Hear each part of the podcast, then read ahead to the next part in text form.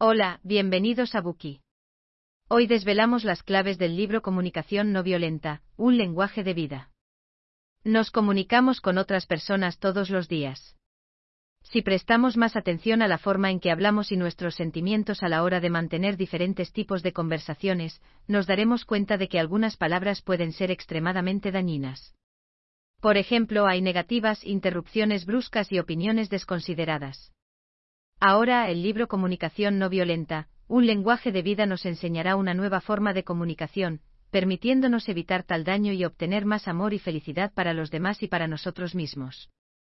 Marshall Rosenberg en una ocasión realizó una presentación sobre la comunicación no violenta en la mezquita del campo de refugiados de Deiseu en Belén. La audiencia estaba formada por unos 170 musulmanes palestinos. La opinión de los palestinos sobre los estadounidenses en ese momento no era favorable. Mientras hablaba, el público empezó a murmurar que Rosenberg era estadounidense. Un hombre incluso de un salto se puso de pie y le gritó a Rosenberg, asesino, asesino. Inmediatamente el descontento se apoderó del grupo. Rosenberg recordó que en el camino hacia el campo de refugiados, vio varios botes de gas lacrimógeno vacíos que habían recibido disparos en el campamento con la inscripción, hecho en los Estados Unidos. Así que Rosenberg se dirigió a ese hombre, así que estás furioso, ¿agradecerías algún apoyo para mejorar tus condiciones de vida y obtener la independencia política? El hombre dijo, ¿sabes lo que es vivir aquí durante 27 años de esta forma con mi familia, mis hijos y todo? ¿Tienes la mínima idea de cómo ha sido esto para nosotros? Dime, ¿tienes hijos? ¿Van a la escuela? ¿Tienen parques infantiles? Mi hijo está enfermo, juega en alcantarillas abiertas, en su salón de clases no hay libros, ¿has visto alguna vez una escuela sin libros? Rosenberg respondió, escucho lo doloroso que es para ti criar a tus hijos aquí. Su conversación continuó durante unos 20 minutos, y Rosenberg prestó atención a los sentimientos y necesidades de aquel hombre detrás de cada declaración. Poco a poco el hombre fue capaz de escuchar a Rosenberg mientras explicar los propósitos de su visita al campamento. Una hora más tarde incluso invitó a Rosenberg a su casa para la cena del Ramadán. B. Se resolvió un gran y en apariencia inevitable conflicto. Este es el poder de la novedosa forma de comunicación explicada en el libro Comunicación no violenta, un lenguaje de vida. El protagonista de la historia anterior fue el psicólogo estadounidense Marshall Rosenberg, autor de este libro.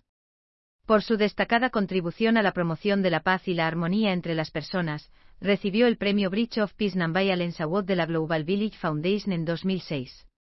El Dr. Rosenberg fue alumno del reconocido psicólogo Carl Rogers y más tarde desarrolló los poderosos principios y métodos de la comunicación no violenta.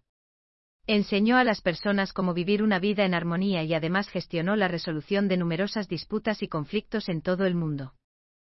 La UNESCO ha catalogado esta forma de comunicación como una de las mejores prácticas de resolución no violenta para la educación formal o informal en todo el mundo. Puede eliminar los rastros ocultos de la violencia psicológica en las personas y permitirles expresar su afecto de forma natural. A continuación, desbloquearemos el libro en tres partes. Primera parte, tipos de comunicación violenta. Segunda parte, beneficios de la comunicación no violenta. Y tercera parte, uso de los cuatro componentes de la comunicación no violenta. Primero examinemos diferentes tipos de comunicación violenta. El patrón de comunicación violenta más común en nuestro día a día es la emisión de juicios moralistas. Como necesitamos interactuar con otras personas en nuestra vida diaria, tendemos a hacer juicios moralistas de forma inconsciente si su comportamiento no está en línea con nuestros valores. El poeta Sufi Rumi escribió una vez, más allá de las ideas del bien y del mal, hay un campo. Nos vemos ahí. Desafortunadamente es difícil para la mayoría de las personas no juzgar. El lenguaje siempre nos mete en problemas, ya que la mayoría de las veces nos lleva a categorizar a las personas como buenos y malos, sabios y tontos. Además estamos acostumbrados a decir en voz alta nuestros pensamientos. Siempre que nos encontramos con alguien o algo que nos disgusta, hacemos acusaciones. Por ejemplo, cuando no queremos hacer la tarea, podemos culpar a nuestra maestra, es tan mala, como pudo ponernos tanta tarea. Y cuando un colega presta mucha atención a los detalles, siempre pensamos, es tan molesto. ¿Por qué somos tan propensos a emitir juicios moralistas? Es porque nos preocupamos demasiado por nosotros mismos e ignoramos los sentimientos y las necesidades de los demás. Cuando nuestras necesidades no son satisfechas, culpamos a los demás y la violencia verbal, intencionada o no, causa un daño irreparable en nuestras relaciones interpersonales. Todos tienen sus propias opiniones, pero no podemos confundir los juicios de valor con los juicios moralistas, y tampoco deberíamos imponer nuestros valores a los demás. Por ejemplo, seguramente apreciamos la honestidad y la libertad, y también sabemos que la violencia está mal, pero no debemos acusar a otros a la ligera. Al contrario, deberíamos emplear el lenguaje del amor para expresar nuestros valores. Por ejemplo, podemos decir, me preocupa el uso de la violencia para resolver conflictos, valoro la resolución de los conflictos humanos por otros medios. Debemos considerar más los sentimientos y las necesidades de las otras personas cuando nos comunicamos, y entonces no será difícil llevar a cabo una comunicación no violenta. Además de los juicios moralistas, existe otro tipo de comunicación violenta que puede ser vista en todas partes en nuestra vida diaria, las comparaciones. Necesitamos ser capaces de entendernos con otras personas y a menudo, hacemos comparaciones inconscientes. Como cuando estamos con alguien delgado, y podemos comparar las formas de nuestro cuerpo con el suyo sin percatarnos. Sin embargo, compararnos constantemente puede provocar que terminemos por rechazarnos e impedir que apreciemos los méritos de los demás, lo que puede frustrarnos. Es obvio que la comunicación basada en comparaciones no es efectiva y reduce nuestra capacidad de sentir amor y felicidad en la vida. Además de hacer comparaciones, a menudo también eludimos nuestras responsabilidades. Siempre podemos encontrar diferentes razones para mentir frente a los otros y ante nosotros mismos. Los siguientes diálogos pueden resultar familiares. ¿Por qué limpiaste la habitación? Porque tenía que hacerlo. ¿Por qué siempre bebes? Porque soy alcohólico. ¿Por qué engañaste a los clientes? Porque mi jefe me lo pidió. ¿Por qué fumas? Porque todos mis amigos fuman.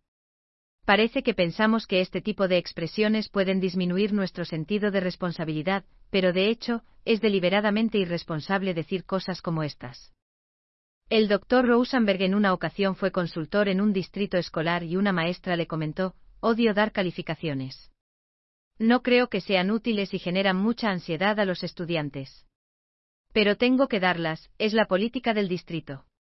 Al escuchar esto, Rosenberg sugirió a la maestra que modificara su declaración a una en la que aumentase su sentido de responsabilidad.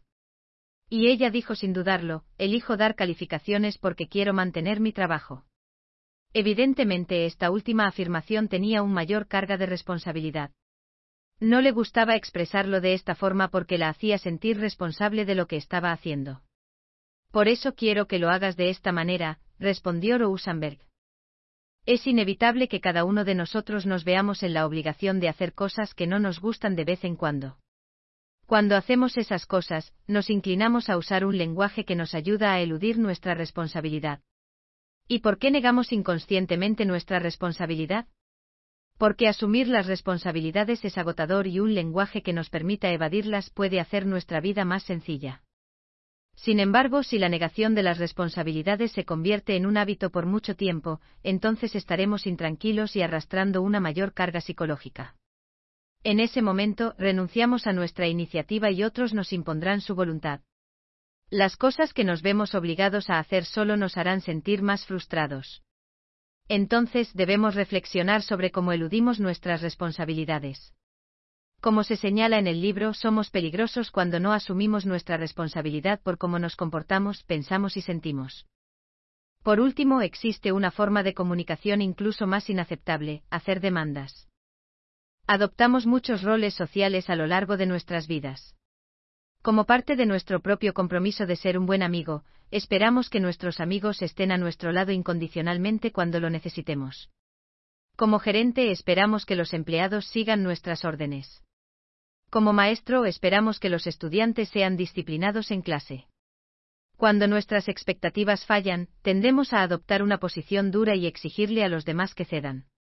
La mayoría de las veces, sin embargo, esto solo resulta contraproducente. Veamos este ejemplo. Jack y Jane son muy buenos amigos. Jack le dice a Jane, me siento solo y me gustaría que pasaras la noche conmigo. Jane responde, Jack, estoy muy cansada.